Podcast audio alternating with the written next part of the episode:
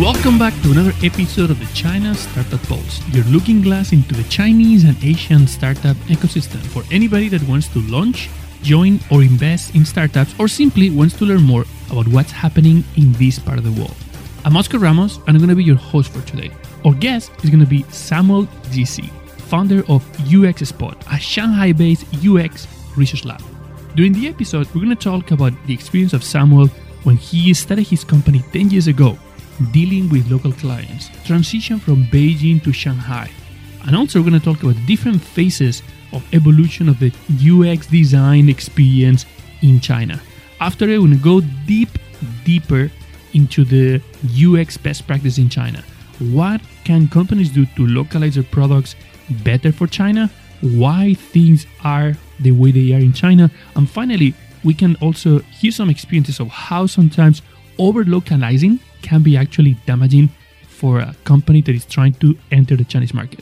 Without any further ado, welcome Jesse.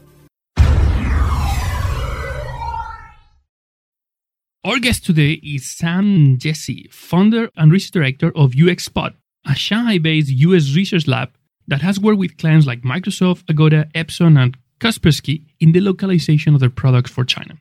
After almost 10 years in China, Samuel came here for a six month gig in web design, but after a couple of months, he realized that that's not exactly what he wanted. So he went back to freelancing in China. He founded an agency in Beijing and finally decided to move to Shanghai. Samuel, being Beijing, the capital of the internet, innovation, and, and digital startups in China, why did you decide to move to Shanghai? Yeah, while there's a lot of uh, opportunities in Beijing, there was definitely, from a business and client perspective, very slow paced environment for the kind of work that I was doing. And after working with a couple clients in Shanghai, I immediately realized that it's a very different digital ecosystem uh, and business ecosystem in Shanghai.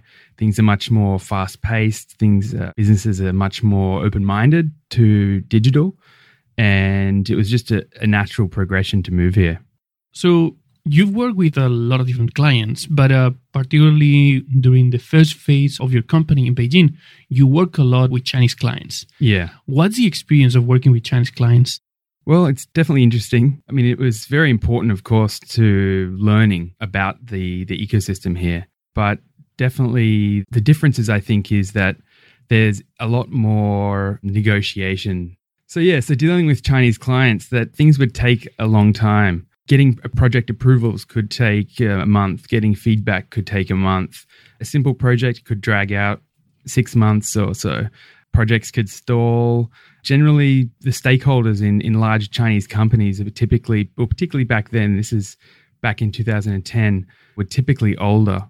The processes and the thinking for these kind of projects was on the back of their mind. It's not something that was important to them. So it was very hard to get them motivated. It was very hard to get them involved to be making these kind of decisions and helping projects move forward. So we're talking about almost 10 years ago, and you mentioned that uh, things were really slow. That's something that definitely will be very, very surprising for anybody that knows a bit about uh, about how things run in China, and because everybody associates China with that, uh, with speed and being able to do things really, really fast. Is it something that uh, is very different from Shanghai and, and, and Beijing?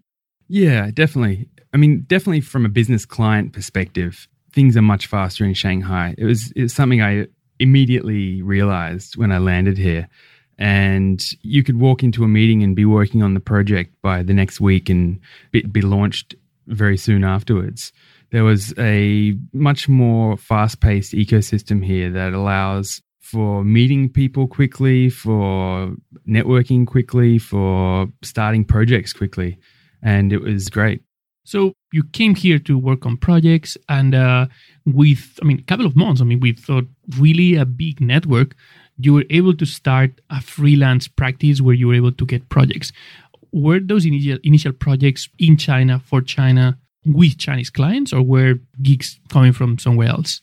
Yeah, they were. I mean, one of the beauties of what I loved about China is, you know, there's, there's the saying here of guanxi, and which is basically who you know. I've never heard that word. guanxi, never heard that. So, one of the great things is from networking, I was able to really get a lot of great projects with great local companies. So, in this case, uh, you're working with, with local clients. Did you feel that these local clients were looking for international design? Because, I mean, you were local clients that were looking for design for China, but I mean, you're, you're a foreigner. Yeah, definitely. Definitely. So, I think that was my strength of starting in China, particularly back in 2010. The UI design here was certainly not where it is today. There was not an international modern style. So, certainly, that's why Chinese clients were coming to me because of the international style that, that we could design. Were they looking for design capabilities or were they looking for methodologies, a more data driven type of uh, design approach? Well, back then, I think that data driven design was not a t- even a topic that was discussed in China. So, yeah, so I think it, it was particularly a style thing. It was that also that particular brands wanted to appear international. It was certainly a business decision for those brands that they wanted to appeal to seem more international. And you mentioned that uh, that back then data-driven design was not something that was uh, that was on the table. What's your take today? How have things changed? Well, I mean, I remember back in you know I keep referencing back in 2010, but back then it was an important year. Yeah, yeah, it was an important uh, year. There, you know, going to clients and getting them to agree having UX design involved in a project was hard to do. So the idea of you know user research and data driven design was was definitely not in the conversation. So it was only really for we would be, have been able to get clients to invest into user research really in the last three years, I would say. And five years ago, it was you know hard to include UX design in a project. Okay, so seems that uh, I mean things have changed a lot to a level that uh, after funding a, a more creative uh, design development agency, you launch a new company that was specifically a, a UX research lab where you are working with pretty big clients on, on their localization projects. So, how does a UX research lab look like in China? Well, in our lab, we have uh, the testing room. We have a setup of we, you know, we can set up an environment for either one-on-one interviews or group scenarios, say for focus groups. We've got multiple different cameras we can use from 360 cameras we can place in the center of the table, specific cameras for capturing mobile usage, or uh, kind of HD pan tilt zooms that can capture close up facial expressions, etc. Then we have a, a large 3.5 meter one way mirror. Uh, in that room, we have our observers can sit. We've got about eight stations there with headphones, a TV wall that connects through HDMI matrix to the various different cameras, and a translation booth. Because a lot of the work we do is localizing products in China. So it's important to be able to have a simultaneous translation of all of the testing that's going on. So, who comes for these translations? Are international product managers coming here? Yeah, yeah. So we work with a lot of head of UX of different companies that so they're familiar with testing their products, but not the Chinese market and not understanding Chinese users because of the language barrier and because of just the sheer fact of how unique China's digital ecosystem is, it's not something they're able to do on their own. When you have to localize the, the way you test with users in China, is there any type of test, any type of approach that you think is very specific to this market? So I think one of the there's many things to consider when testing on the Chinese market. And some of the most important ones, the vast differences in the socioeconomic backgrounds and also the locations, the different tier cities. So often when people think of China, is particularly on, in a digital perspective, they're thinking about Shanghai or Beijing.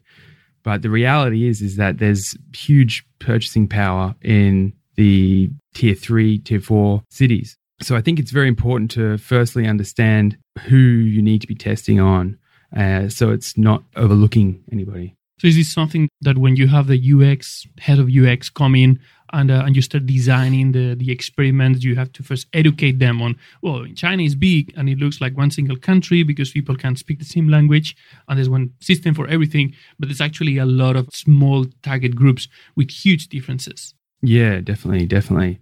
So that's something that we do at the very beginning of the project is you know, and that's the recruiting of participants whether or not we, we travel and actually go to these cities to test and interview these people, or sometimes we'll even bring them to Shanghai. So, China digital ecosystem is known to be uh, mobile first and sometimes mobile only, where a lot of users are only connected to they're only connected to the internet through online or mobile channels. And in fact, like I mean, we just completed the, the Double Eleven, where the mm. amount of uh, mobile purchases just consolidates the way I see a lot of the UX research done in other markets is that they work on the website as mm. the main driver, right? Right. And right. then they think, okay, now let's let's mm. validate if this works for mobile. Yeah, I mean, yeah, Do you reverse the thing here for sure to a level that sometimes you actually ignore desktop? Oh, for sure.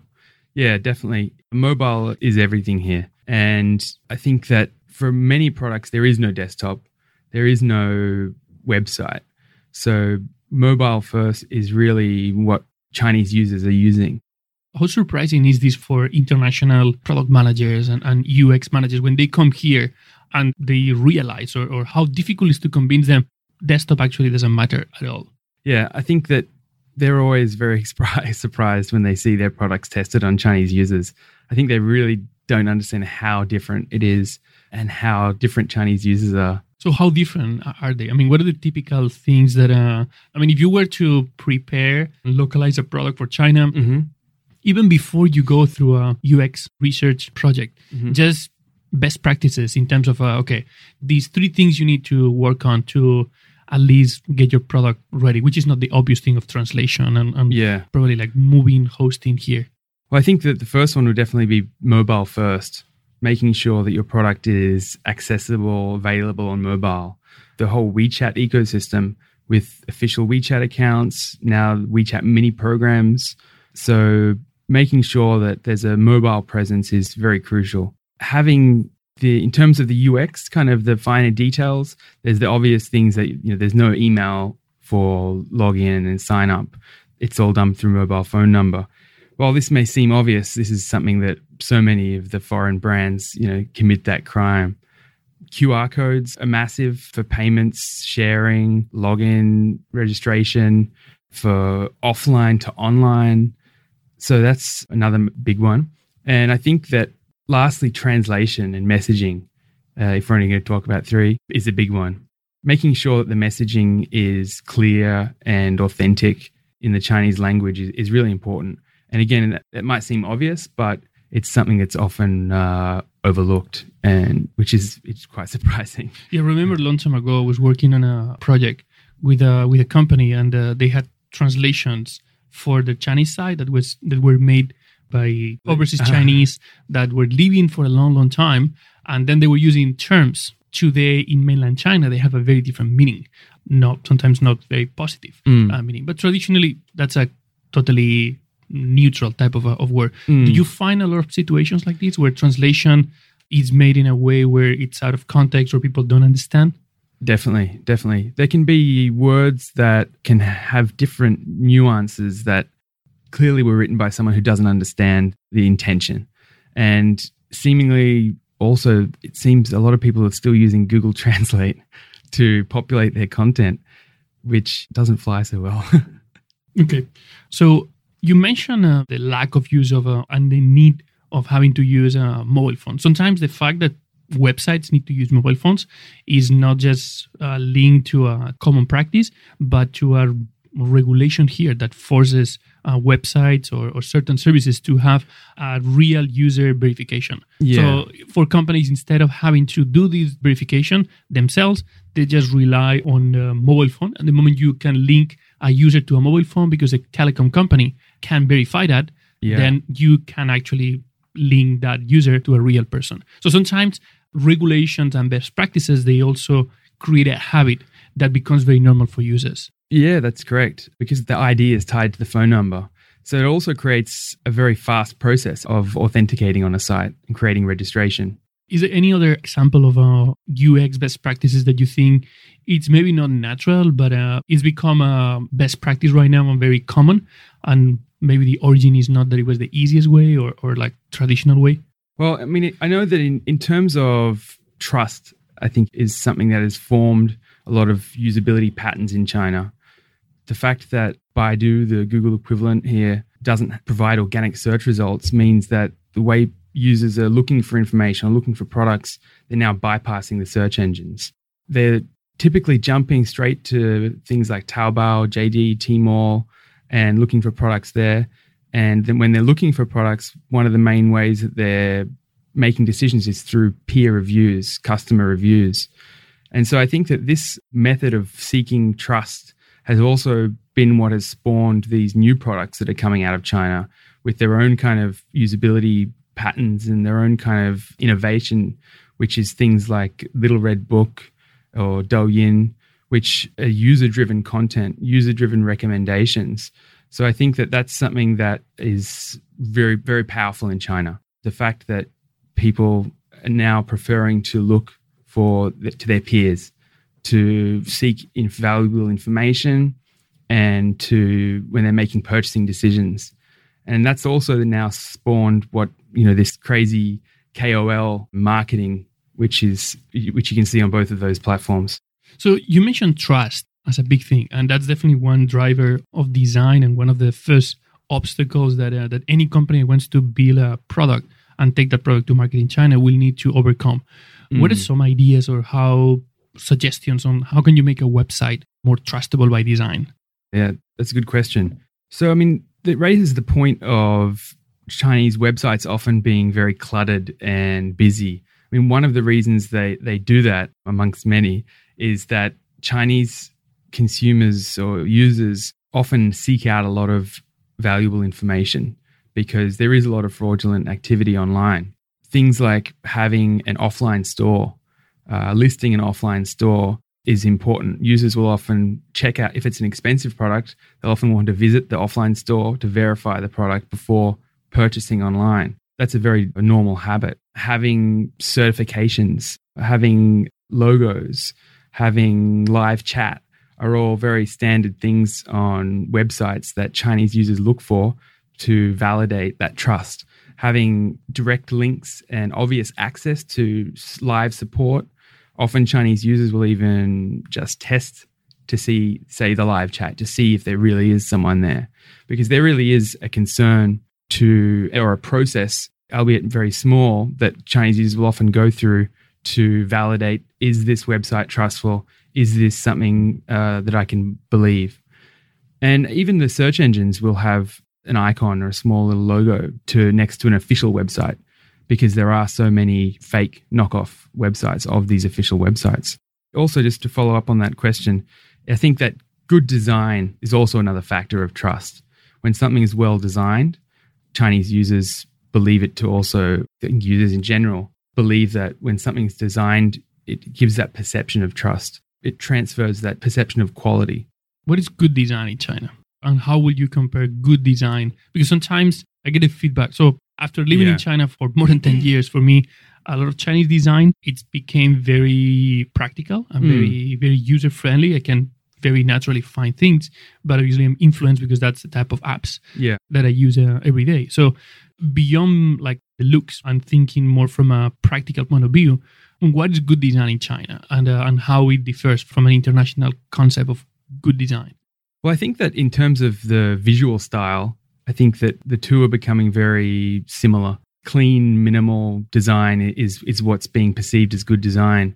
I think it really comes down to the the usability and the practices and how people are using products. As we mentioned before, mobile is much much more prevalent here, and gaming in the gamification and social is so integrated into products here that I think that uh, something that is good design here is has to be very very efficient, very quick, very fast, very easy to use, and you know there's often that social gamification element that makes users enjoyable, or should I say, users enjoy using. So, from a design perspective, things are uh, kind of a converging, and uh, from an aesthetics point of view, things are, are, converging. In your opinion, from a UX and process perspective, you think they're becoming uh, different from the international standard? Why is that?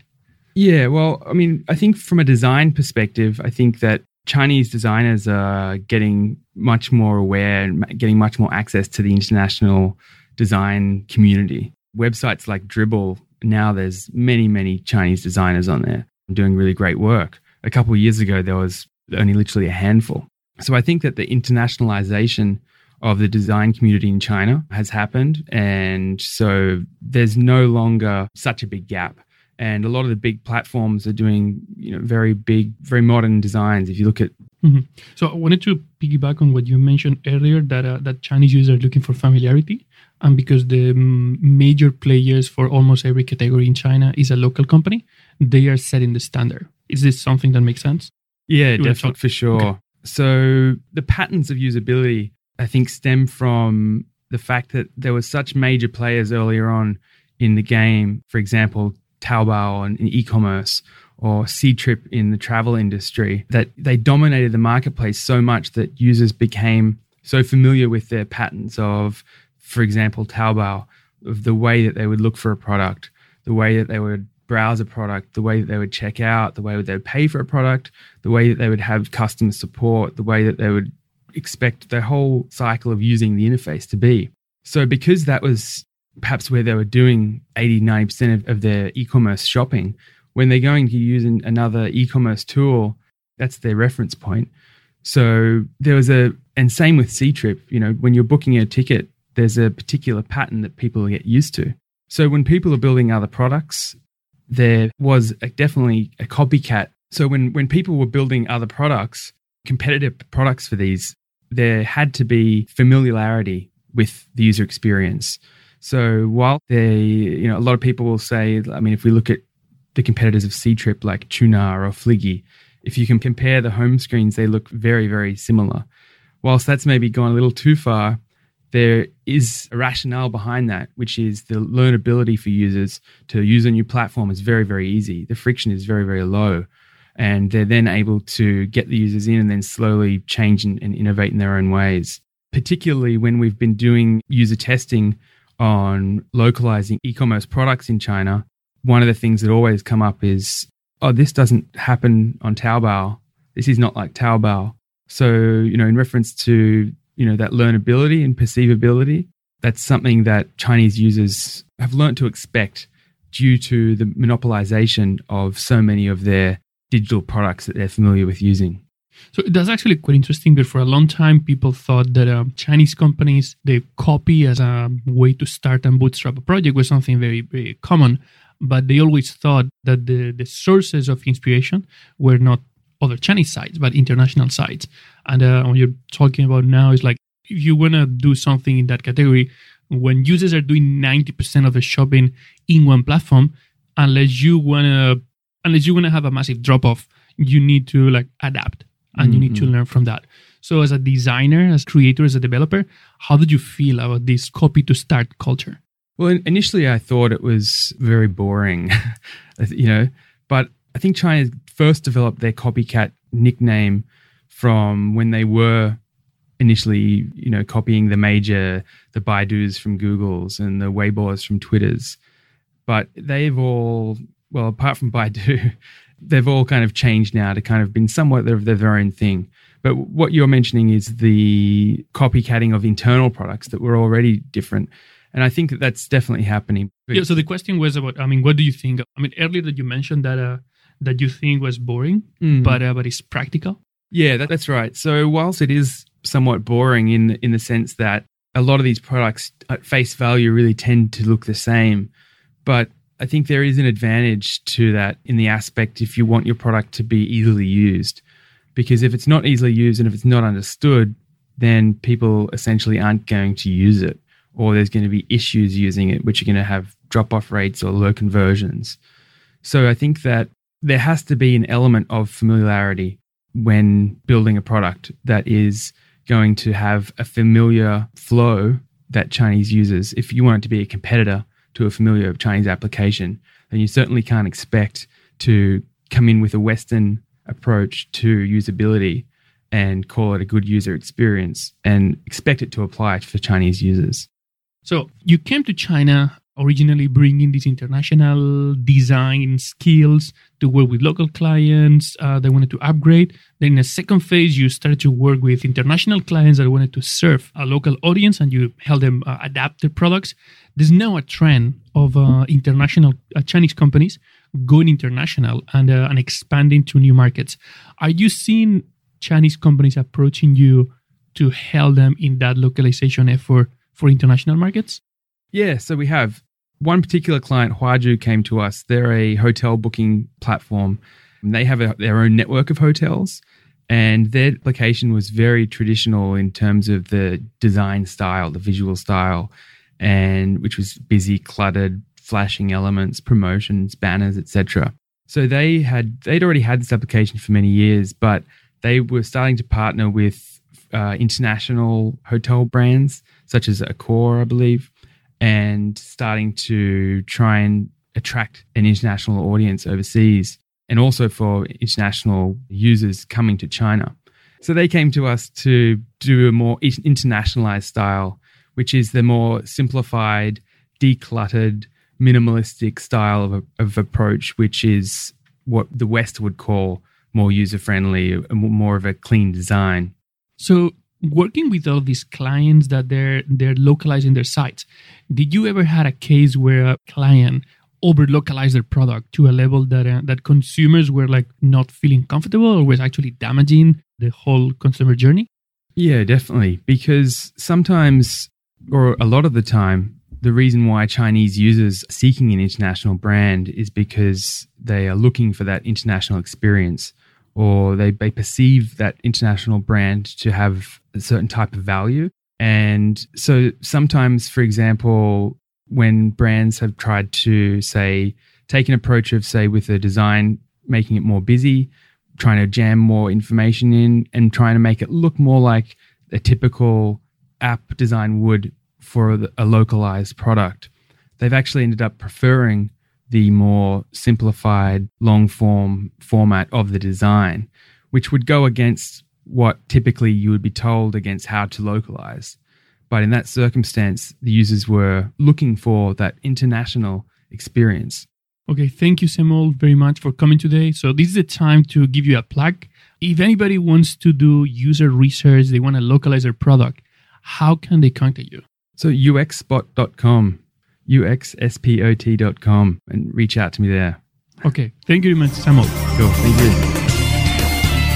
Hey everyone, I just want to take a quick moment to thank our sponsor, China Accelerator. They are a accelerator based in Shanghai, bringing international ideas into China and Chinese ideas international. They're number one in what they do. They're a three month program and they help build your idea and make it amazingly successful. You can find out more at www.chinaaccelerator.com. People Squared is the original co working space in China. It's your home for startups, no matter what you're working on. Small team or large, it has all the resources, the environment, the culture, everything that you need to take your idea and make it successful. Founded by Bob Jung, an entrepreneur himself who really understands what startups need, it's a great place to bring your team and find success. You can find out more at people-squared.com.